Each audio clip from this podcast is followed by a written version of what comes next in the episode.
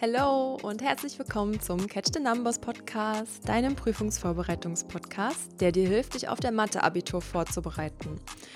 Und heute möchte ich die letzte Folge, in der es darum ging, was ein Vektor überhaupt ist, ähm, noch ergänzen mit ein bisschen noch Verständnis und mit ein paar Grundbegriffen.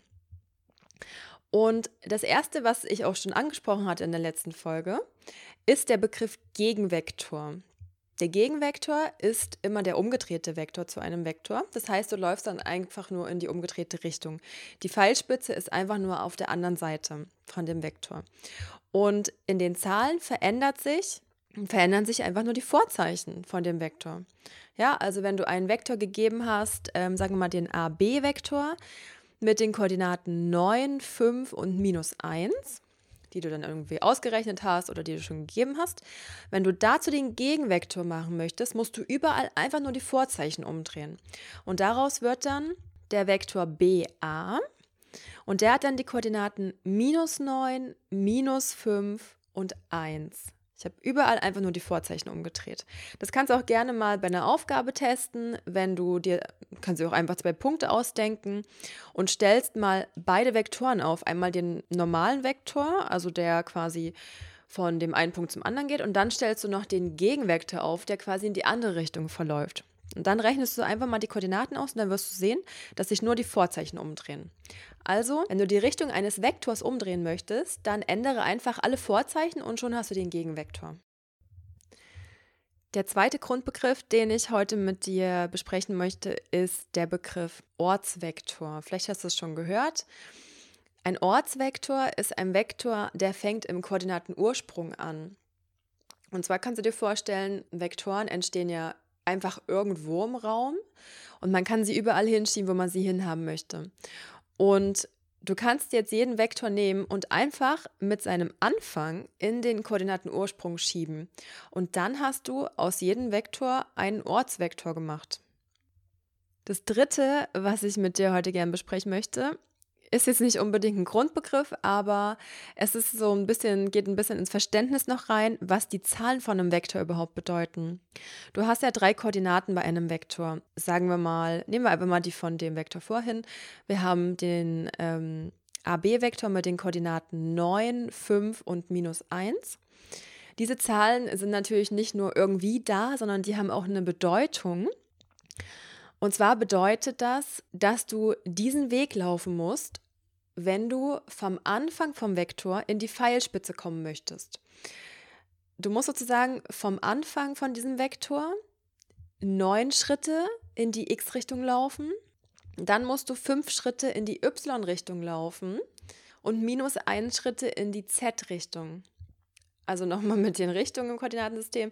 Neun Schritte musst du nach vorn laufen, fünf Schritte musst du nach rechts laufen und einen Schritt musst du nach unten laufen, damit du dann in der Pfeilspitze von dem Vektor landest. Das bedeuten diese Zahlen. Die Zahlen sind einfach der Weg, den du durchs Koordinatensystem laufen musst, damit du vom Anfang zum Ende des Vektors hinkommst. Und das kann man eben ganz gut sehen, wenn man die Vektoren in den Koordinatenursprung schiebt. Dann ist auch, dann ist ja der Anfangspunkt im Koordinatenursprung im Punkt 0, 0, 0. Und wenn man damit den Vektor aufstellen würde, dann hätte man nur den einen Punkt, in dem man den, diesen Vektor reinschiebt. Und dann ist dieser Punkt, wo man den Vektor reinschieben muss, gleichzeitig sind es dann die Koordinaten für den Vektor. Ja, also hier bei uns wäre das dann der Punkt 9, 5 und minus 1. Den würdest du dann im, Koordinaten, im, Ko im Koordinatensystem einzeichnen und würdest dann den Koordinatenursprung einfach mit diesem Punkt verbinden und hättest dann auch diesen Vektor direkt. Einfach nur an einer anderen Stelle im Koordinatensystem.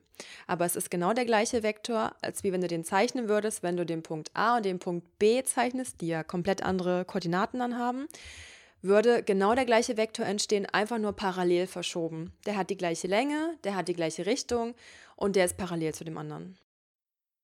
So, und der letzte Grundbegriff für heute ist eine kleine Rechnung und zwar, wie man den Mittelpunkt zwischen zwei Punkten bestimmt oder auch den Mittelpunkt ähm, auf einem Vektor oder auch den Mittelpunkt in einer Strecke Also alles, was so in diesen Bereich reingeht, es kommt meistens bei so Geometrieaufgaben, wenn du irgendwelche Körper hast oder wenn du Dreiecke hast oder Vierecke oder sowas. Da sind öfter mal so eine Aufgaben, dass man zum Beispiel den Mittelpunkt von einer Diagonalen ausrechnet oder von einer Seite. Und das machst du einfach ganz easy indem du, du hast ja dann zwei Punkte gegeben, die brauchst du dann auch. Und du rechnest dann einfach die beiden, du bildest sozusagen Durchschnitte von den jeweiligen Koordinaten. Du rechnest die beiden x-Koordinaten, also x-Koordinate von dem einen Punkt, plus die x-Koordinate von dem anderen Punkt und dann teilst du das durch zwei. Ja, also die beiden Koordinaten zusammenrechnen und dann einfach die Hälfte davon nehmen. Das ist ein Durchschnitt. Das machst du einmal mit den x-Koordinaten, dann machst du das mit den y-Koordinaten und das machst du auch mit den z-Koordinaten. Und dann hast du die Koordinaten für den Mittelpunkt und dann gibst du den einfach in der Zeilenschreibweise an, so wie man halt Punkte einfach angibt. Und das Formelzeichen für den Mittelpunkt ist einfach ein großes M. Ein Beispiel für den Mittelpunkt. Wir haben den Punkt R gegeben mit den Koordinaten 2, 3 und 4. Und wir haben den Punkt S gegeben mit den Koordinaten minus 7, minus 2 und 5. Und wir sollen von zwischen den beiden Punkten den Mittelpunkt ausrechnen. Deine Rechnung wäre jetzt also, du nimmst die beiden x-Koordinaten, rechnest die plus. Hier wäre das dann 2 minus 7, minus, weil die 7 negativ ist, ja. Und dann durch 2 teilen. Da kriegst du minus 2,5 raus. Dann machst du das gleiche mit den y-Koordinaten, also 3 minus 2 und dann durch 2 teilen. Da kommt 0,5 raus. Und dann machst du das gleiche mit den z-Koordinaten. 4 plus 5, dann geteilt durch 2 und da kommt dann 4,5 raus. Und dann gibst du diesen Punkt einfach an, also großes M, dann Klammer auf, minus 2,5, dann so ein Schrägstrich, dann 0,5, dann wieder so ein Schrägstrich, dann 4,5 und dann wieder die Klammer zu und dann hast du deinen Mittelpunkt gegeben. Ja, du kannst die Rechnung auch direkt in diese Mittelpunkts, ich sag's mal in Anführungsstrichen, Formel quasi reinmachen, dass du einfach schon das große M davor schreibst, dann die Klammern schon machst und die Schrägstriche in der Mitte und dass du die Rechnung einfach genau an der Stelle machst, wo dann die Koordinaten hinkommen sollen. So viel zum ganzen Verständnis von Vektoren und den Grundbegriffen. Ich hoffe, du bist jetzt fit in diesem Thema, denn ab der nächsten Folge geht es jetzt weiter damit, dass wir mit Vektoren jetzt wirklich rechnen, dass wir Vektoren addieren und subtrahieren, multiplizieren und dividieren können wir auch und dann ja in das nächste große Themengebiet der Geraden und Ebenen einsteigen können, wo das Ganze dann seine richtige Anwendung findet.